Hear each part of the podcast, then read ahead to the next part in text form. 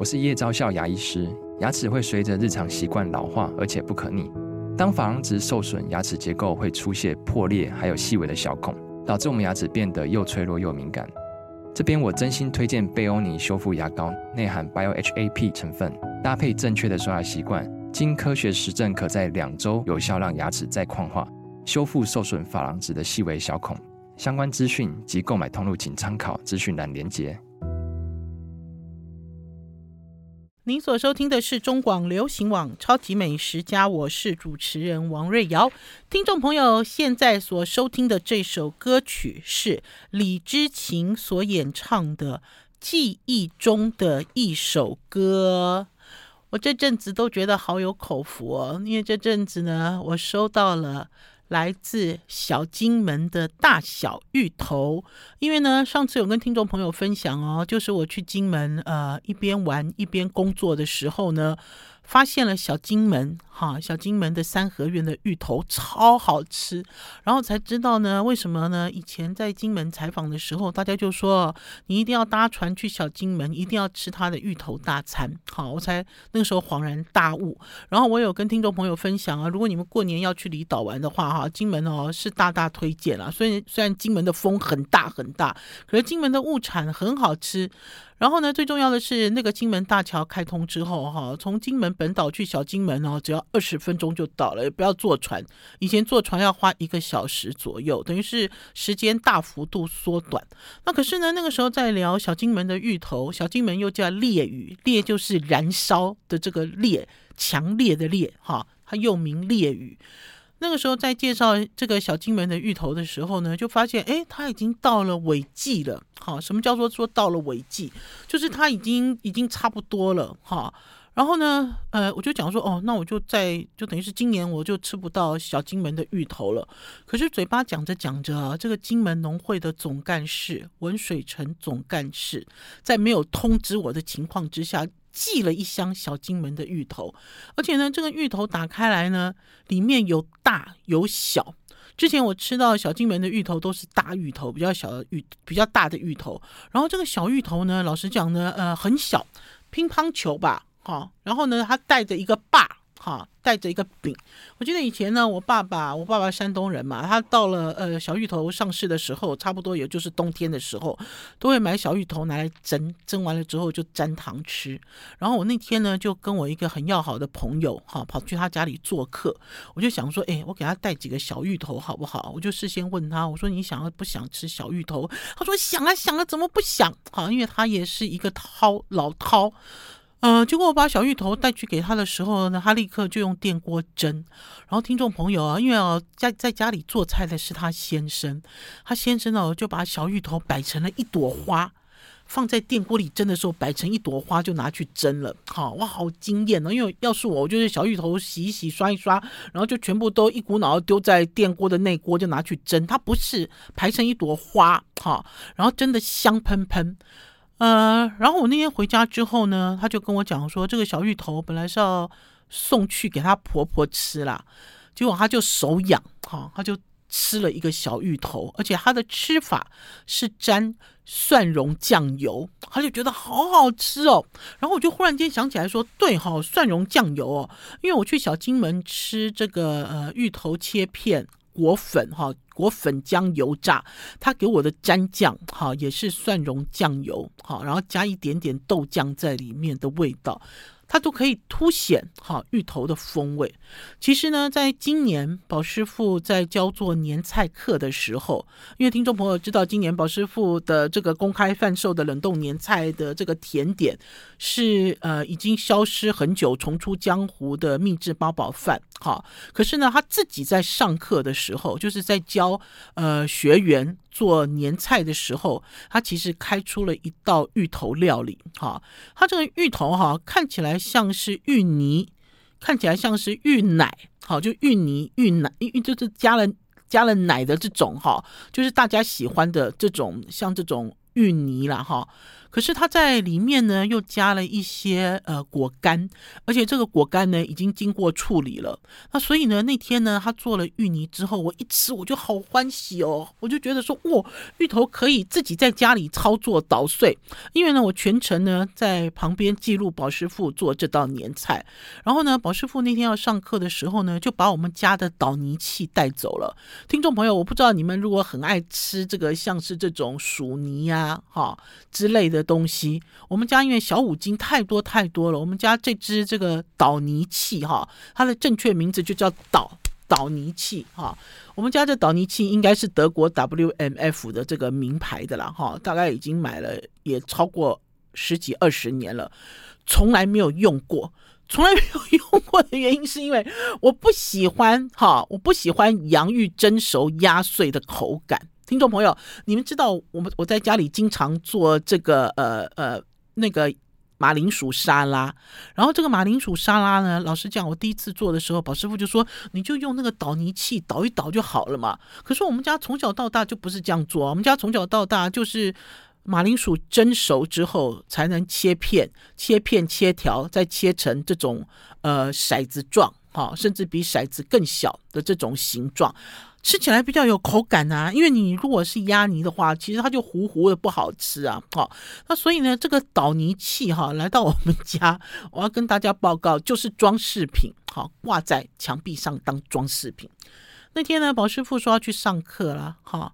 然后呢，他就隔天就前一天，他就在准备给西，就把捣泥器带着。我说：“你拿捣泥器干嘛？”保师傅说：“因为明天要做芋泥啊。”我说：“天哪，你要做五十人份的芋泥，这么小一个捣泥器要捣到什么时候啊？”好了，我们要先休息一下，进一段广告，再回到节目现场。I like 我是王瑞瑶，今天跟大家介绍小金门来的芋头，还有跟大家介绍芋泥料理、芋头料理。好啦，因为这个小金门这个芋头我先讲完了，因为那个总干事哦。文总干事寄了一箱来给我，然后我就急急忙忙问他，我说你：“你你要我帮你宣传吗？好，因为看起来产季已经即将结束了嘛，因为十二月底是他们公开的这个产期。”然后文总干事就说：“其实还有啦，还有哈啊，反正都是在地人吃，而且量不多。”他说呢，这个是金门唯二。就是金门哦，有两家卖芋头有产销履历，这是唯二、唯二就唯一、唯二有产销履历的小金门芋头，它的品牌叫做小玉芋头。玉呢，就是呃碧玉、碧玉的玉，佩玉的玉。哈，大家如果感兴趣的话，就上网去找哈。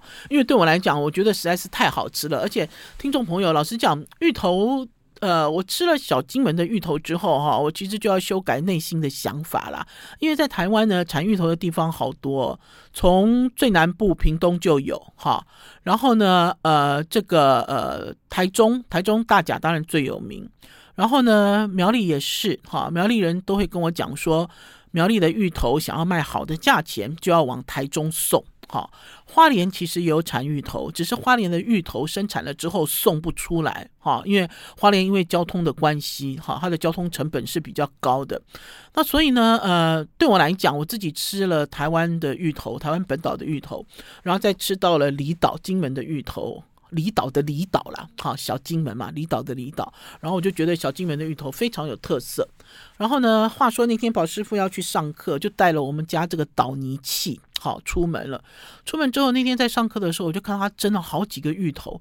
然后呢，就请这个呃，因为他现在啊，在上课的时候都有景文科技大学的老师，好，就是世界蔬果雕冠军高世达老师。我现在叫高世达老师，声音都要扬起来，因为高世达老师呢，在今年哈，今年一月一号的时候，高士达老师被指派。站在蔡英文总统的旁边，一起陪唱国歌。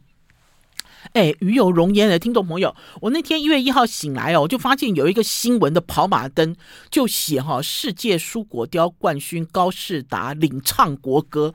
我那时候我看了，我都好紧张，我就赶快私讯高世达，我说世达，你怎么都没有跟师母讲你要去唱国歌啊？我说我说你是主角吗？然后世达就说没有了，他是。陪，你知道他是陪唱。我说那主角是谁呢？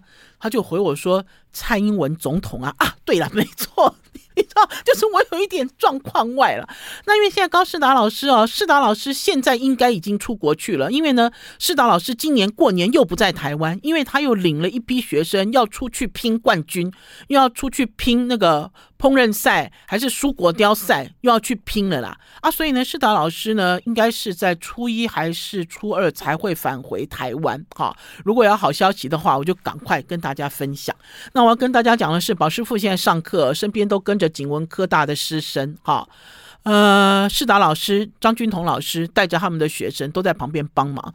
那我就看到有一个学生，这个学生其实是一个比赛选手，而且他呢也得了很多奖。这个比赛选手的学生呢，每次保师傅只要打肉泥，哈，就比如说要打肉馅。然后呢，要做苦工，都是这个学生出现。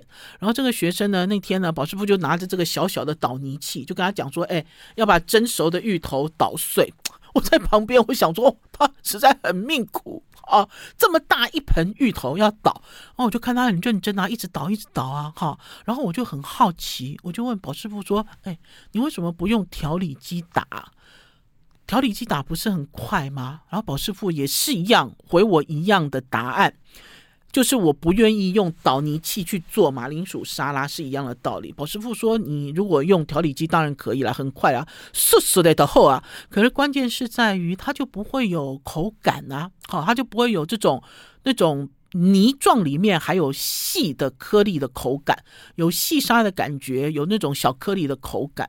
那呢，老实讲呢，我自己那天呢看到他们呢直接捣泥呢，动作也很快哈，其实很快就捣好了，而且一边捣会一边加这个呃含有。猪油含有这个油葱香气的猪油，然后呢，宝师傅呢还会加椰奶鲜奶油，就慢慢慢慢把它搅打搅打好，然后把这个加了绍兴酒蒸过的一些切碎的果干再把它混进去，好。呃，这道甜点非常好吃。就如果是芋泥控的话，哈，还是芋头控的话，其实都可以试着做做看。因为老实讲，芋头其实太好操作了。我自己在家里哈，就像我自己在吃芋头，因为在面对的是小金门这种。呃，又松又 Q 又细的这个芋头的时候，我的吃法很直接，就是我把它切成小块状，然后蒸，蒸到好了之后，我就撒一点糖上去，然后我会发现芋头其实跟蜂蜜不合，因为蜂蜜的味道太强烈了哈，蜂蜜有一个野味，其实不适合。芋头其实好朋友就是。白砂糖，哈，干净的糖。然后呢，在它蒸好之后，就撒一点糖下去，一定要蒸到它已经软透了。撒一点糖下去之后，然后再让它蒸一会，让糖密进去，哈。通常正规的手法是要加很多糖覆盖芋头，你才会得到蜜芋头。可是呢，因为我本人不想吃这么甜呐、因为有的时候我的芋头是当我的下午茶，还是说当我的这个餐前点心，所以呢，我只撒上表面一层，然后呢，把它。把它的糖蒸化了之，之后我就把它收起来，用乐扣盒收起来。要吃的时候直接吃也可以，或者是打微波，我就有很好吃的芋头点心了。好了，我们要先休息一下，进一段广告。现在跟大家分享来自小金门的芋头，紧接着要跟大家分享来自马祖的冬季三宝。大家猜猜看，马祖的冬季三宝是什么？休息一下再回来。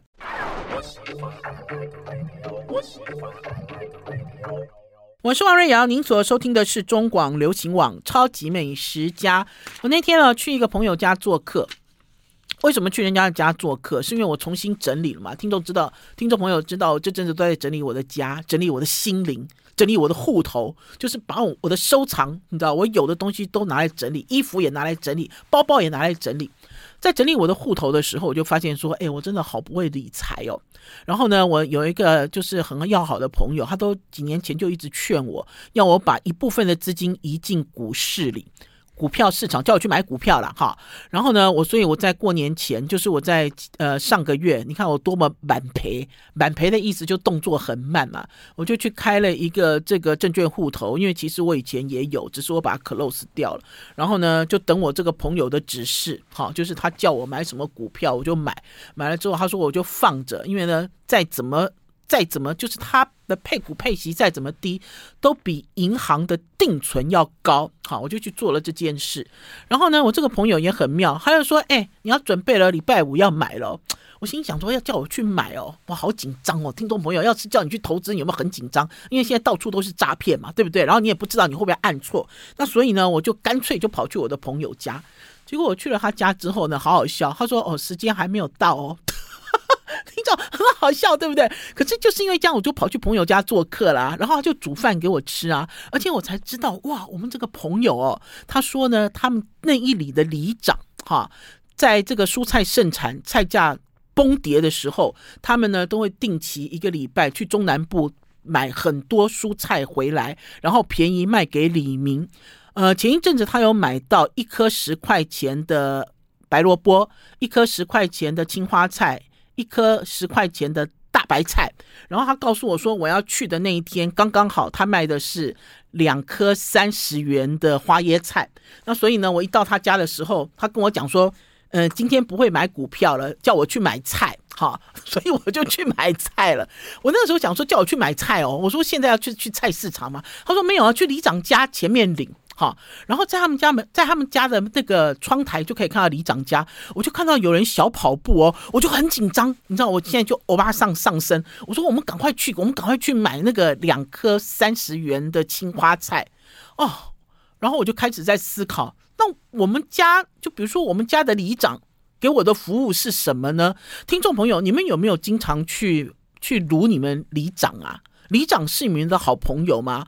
我发现我去了我这个朋友家之后，里长是他的好朋友，诶，他连打预防针都是去里长家，哈，然后我才发现说，其实我对于我们。我自己居住的那一里的里长其实是很陌生的啦，好，好啦，然后因为我去我这个朋友家的时候，这个朋友家啊都整理的窗明几净，他们家呢到了冬天的时候，他们家自己晒高丽菜干，自己腌萝卜干。我其实，在几年前的时候，我就有收到他腌他自己晒在阳台上，他还有写哦，我会拍给大家看。我记得我好像有拍给大家看，叫做阳台菜脯。他自己晒的，就是他即使住在都市都会区里，哈，他的一些生活的习惯，哈，还是保存着一种像农村一样，哈。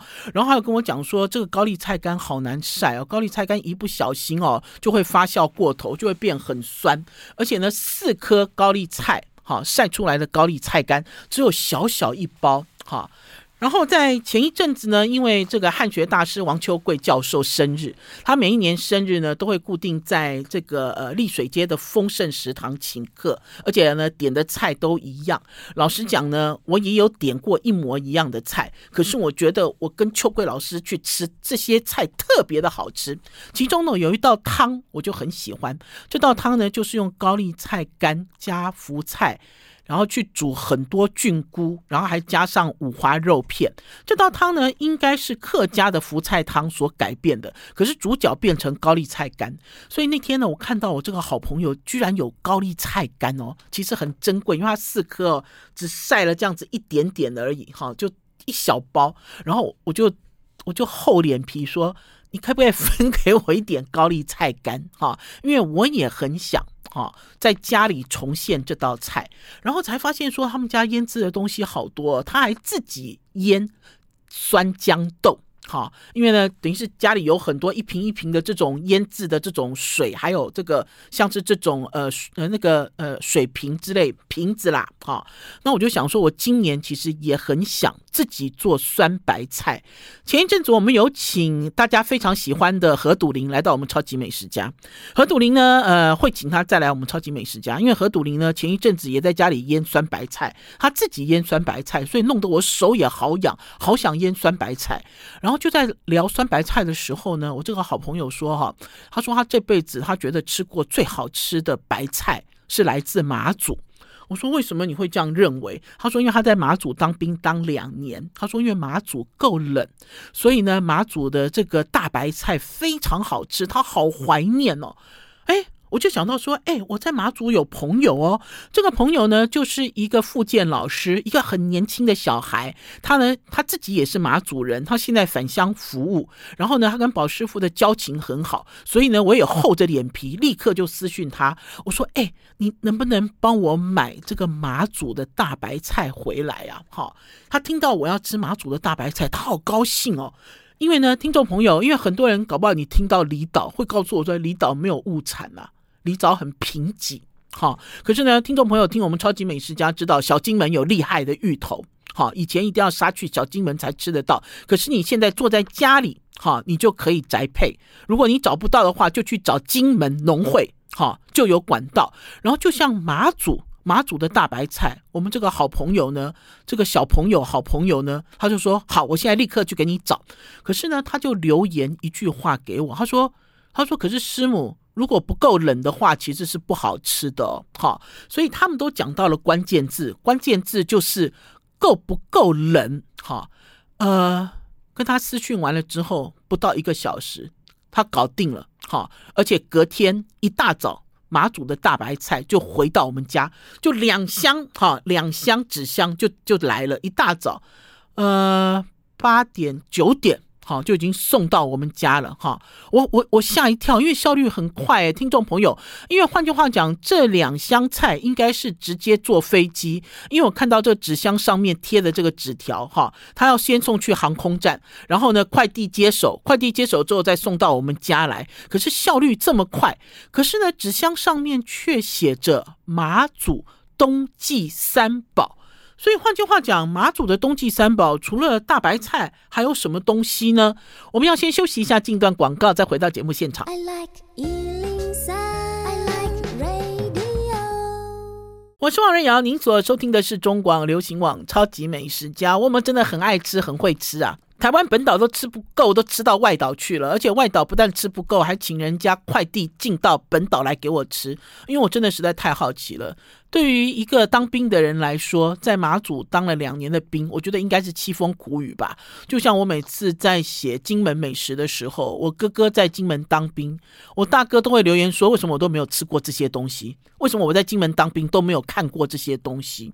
那所以我觉得，呃，到一个地方你去旅游、去工作，甚至当兵，当兵有一点像被关起来，对不对？行动都不能自由，他还能够发现。他自己此生认为最好吃的一种蔬菜叫做马祖的大白菜，会不会让人家感到好奇呢？当然好奇了。那所以呢，透过了我们马祖在地的好朋友，他动作真的很快哦。在这里要谢谢林敬成，我好高兴哦，就等于是我睡觉起来，马祖的蔬菜就来了，而且是三宝，还是三种哦。我打开来之后，发现有一颗好大的大白菜哦，这个大白菜应该有我的脸的一点五倍吧，好大一颗哦，而且是山东大白菜，哈，呃，长得真好，哈。然后另外他还塞了一颗高丽菜，高丽菜是尖头的那种，就是我们台湾人最喜欢的尖头的高丽菜，哈。呃，除了这个之外，还塞进两条白萝卜，哈。那我才恍然大悟说，哦，马祖的冬季三宝原来是。大白菜、白萝卜，还有高丽菜，哈，我们都一直在讲说几宝几宝啦。听众朋友，我记得我们小的时候会讲说东北有三宝，对不对？大家以前我不知道年轻的小孩搞不好都没有听过这样子的东西，因为我们以前小的时候读很多中国大陆的地理跟历史，然后只要讲到三宝三宝哈，就是东北有三宝啊，人参、人参、貂皮、乌拉草，台湾也有三宝。见饱老宝吃到饱，有没有听众朋友？你们应该都听过这样子很好笑的事。然后，可是因为集宝集宝这件事情哦，有充分被运用在地方特产上。哈，因为你就很容易记得，就像我现在告诉大家，马祖有冬季三宝，就是这三种蔬菜。好，然后呢，这个三种蔬菜收到之后呢，我就赶快私讯我这个朋友，我说我要怎么样拿给你啊？因为很重，这个纸箱都没落地啊！哈，因为真的好重哦！哈，虽然这个蔬菜是呃一颗高丽菜，一颗大白菜，还有两颗白萝卜，可它的重量就很不得了了。然后我这个朋友就说好，他隔天来拿。好。然后他隔天来拿的时候，哈，哎，我要跟听众朋友讲，我其实那天去我朋友家也搜刮了一些东西。我除了搜刮高丽菜干之外，我教大家怎么样做酸豇豆。因为那天我就发现他们家的这个桌子下面哈，就有一瓶这个腌制物。结果一看，原来是酸豇豆哦！我好喜欢吃酸豇豆。可是听众朋友，外面有一些酸豇豆哈，好硬哦，就不好吃哈。然后呢，味道也太酸哈。可是他那个酸豇豆颜色很漂亮。然后我就问他，他就说酸豇豆很简单啊，就自来水啊，再加百分之五的盐巴哈，然后就把洗干净的酸豇豆。因为酸豇豆很长嘛，把它这样子卷起来，塞进瓶子里面，浸泡到水里，这样就好了。好，他说呢，这样子，呃呃，半个月哈，一个月，你就可以拿到酸豇豆。好，然后酸豇豆的前身其实就是菜豆。好，可是你要买。嫩的菜豆，你们要买那个粗粗的、稠表表的菜豆，做起来就不好吃啊。所以我那天走的时候带了他的这个酸白酸的，就他腌好的高丽菜，然后也带走了一把酸豇豆，哈。然后这个酸豇豆，我当天晚上哈，在睡觉之前我就忍不住哈，因为这个绞肉已经解冻了吧，我就把它跟绞肉哈，还有跟洋葱，还有豆干哈，把它都切的这样子细细的哈。像酸豇豆切很薄，比零点一还薄，好，就把还用一点这个红辣椒就下去炒，哦，炒到哈，我晚上都睡不着。因为太香了，炒到啊，宝师傅要睡觉前哦，站在这个酸豇豆前面走来走去，哈，就很犹豫，犹豫说，哎，要不要偷吃一口再去睡觉？哈，那可是跟听众朋友报告，我那天晚上其实我偷吃了三口，我才跑去睡觉，哈。然后听众朋友问我说，为什么要在睡觉之前炒菜啊？其实没有，因为隔天事情很多，所以我就先把常备菜做起来，哈。那所以呢，我这个朋友来到我们家之后呢。呃，就跟我去他家一样，他就东看西看，哈，就是在我们家挖宝跟寻宝了，哈。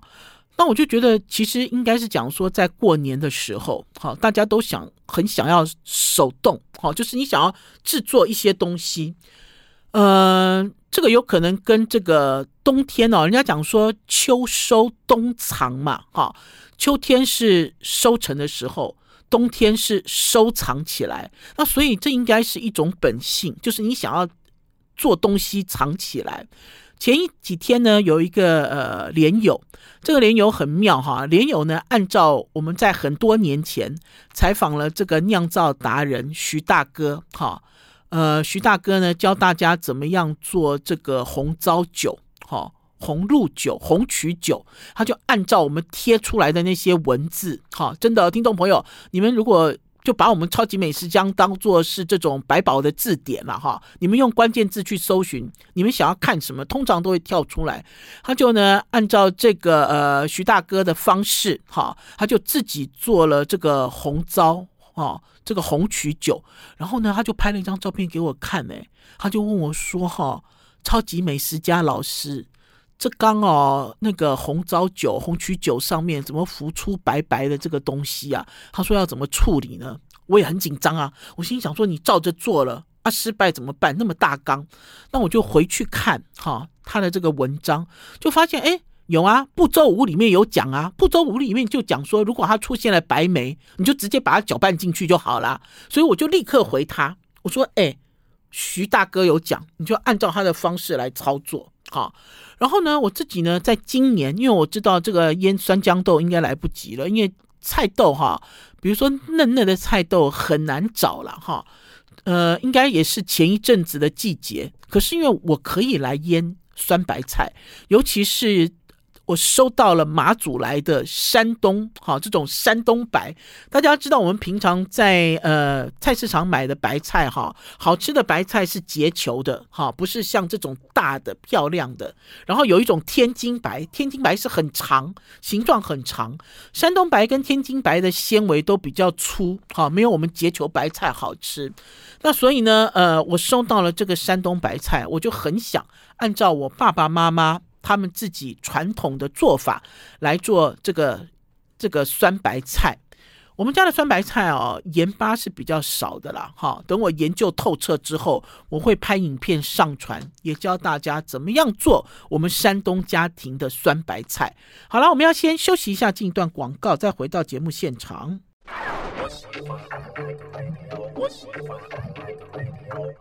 我是王瑞瑶，您所收听的是中广流行网《超级美食家》。前几天跟大家分享了我们家的润饼，我牙吃润饼，呃，结果呢，我把那篇我自认为写的非常好的这篇润饼的文章，哈，传给了这个呃我非常尊敬的汉学大师王秋桂教授。然后呢，秋桂教授呢就邀请我去青云店吃润饼。啊，因为那天我真的没空，因为我那天要去进行三个小时有关于台湾海鲜文化的演讲。然后呢，秋桂老师呢看完我的文章之后呢，他就问我说：“你去哪里找这个呃好茶？哈，我上次有跟大家在讲，就是我们我阿嬷教我们吃润饼，厦门式的润饼要加一种海苔粉呐，哈，呃，好茶要怎么翻成国语？哈，我我我把它写成老虎的虎，哈，可是有人不是这样写，正确的写法是三点水，在一个姓许。”好，何许或许的许，哈，那个字哈，他们也是念虎，对不对？《水浒传》嘛，就《水浒传》的虎，哈，虎台，哈。然后呢，我就跟秋桂老师说，我每一年哈，就以前我在做润饼的时候哈，我都去这个迪化街的永乐市场，他有两家卖现做润饼的，其中有一家就有卖这个虎台。然后秋桂老师说他要虎台，他就派人去找。结果呢，隔天他就跟我讲说没有，他说那家林良号已经没有在卖虎台了。我心想说哈，没有在卖虎台。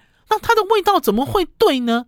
听众朋友，虎台到底是什么呢？老实讲，你们、你我大家都有吃过。如果你有吃过煎饼，哈，一美煎饼也好，小林煎饼也好，它有一种口味叫海苔口味。其实海苔口味里面加的那个海苔粉就是虎台，哈，并不是我们大家所熟悉的什么原本山啊，还是韩国的这种海苔片。其实不是，哈，是不太一样的水中生物，哈，还是说水岸生物，哈。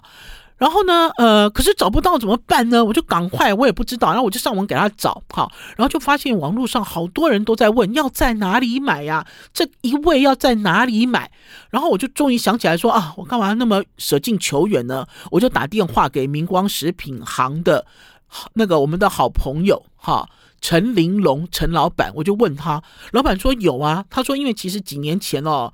高雄参旅大学，国立高雄参旅大学，他们也要上有关于润饼的课，都找不到虎台，一直找找找找到他们这边来，那所以呢，他就寄虎台去高雄，给这个参旅大学的老师跟教授让他们上课，然后我就很认真的问这个明光的老板，我说虎台到底是什么呢？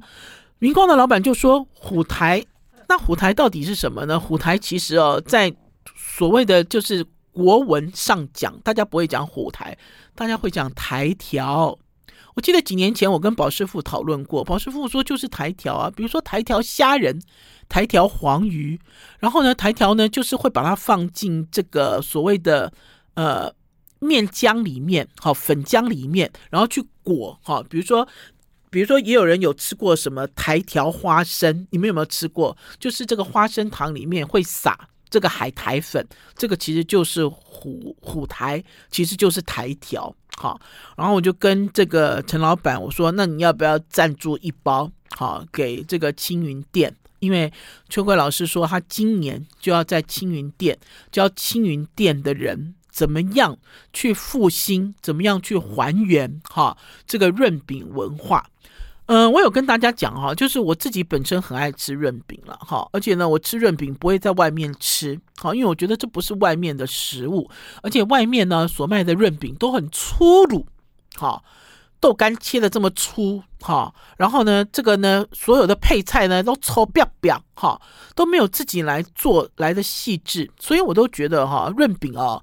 这个文化就跟十香菜一样，哈，它其实都要细细的处理，而且最好是全家大小一起进行，每一个人都有每一个人自己的工作，哈，呃，可是呢，很有趣的是呢，大家其实，在讨论润饼的时候，只要讲到要自己做，大家都头头的摸的修，哈，因为实在太复杂、太繁复了。可是我自己喜欢润饼，还有一个原因就是我自己曾经做过几次，在家里做润饼给我跟宝师傅两个人吃，哈，东西都少少的，可是包起来就很大卷，而且呢，它是以蔬菜为主，所以很健康，哈，即使是有一点碳水化合物，也不过是润饼皮而已，哈。除了这个之外呢，我那天呢在跟秋桂老师在聊天的时候，因为秋桂老师最近生日嘛。他呢是这个腊八生日，所以每一年呢师母都会煮八宝粥给他吃，腊八粥给他吃，不是八宝了，腊八。结果今年呢，秋桂老师呢留了一碗腊八粥给我。我那天呢就请了拉拉快递去取回家，取回家之后，师母就写了一张纸条，好提示我，好要吃比较厚的、浓厚的，这样就好了。可是要吃比较稀的，可以加水加奶自己调。我今年在吃这个师母的腊八粥之后，我就想，哦，我也好想要自己煮腊八粥，因为它这个腊八粥里面放了金桔饼。好，而且呢，这个比例还不小。大家知道这个腊八粥，以前小的时候，我爸爸在家里会煮豆豆粥。好，我觉得我们家应该没有腊八的习惯。豆豆粥呢，就是所有你想得到的豆豆，哈，圆的、椭圆的、长的，哈，全部都放在一起煮，里面还包括了黄豆。好，而且呢，他会故意有的脆，有的软，然后甚至还会放花生进去。我自己很喜欢吃这种豆豆粥。哈，那因为呢，呃，年纪越来越大了，我父亲的牙口也不好，这个豆豆粥啊，有些有的是硬的，要咀嚼嘛，那就很少煮。可是，在我趁我自己牙口还可以的时候，我都很想要复刻这些冬天的食物，因为有些食物的确是冬天才要吃，就像师母做的腊八粥里面就有一定的比例是小米。好，小米也是啊。小米其实是很好的一种杂粮，可是不会有人在夏天吃小米。好，大家吃小米都是在天冷的时候。然后呢，除了这个金桔饼之外，里面还放了新鲜的莲子。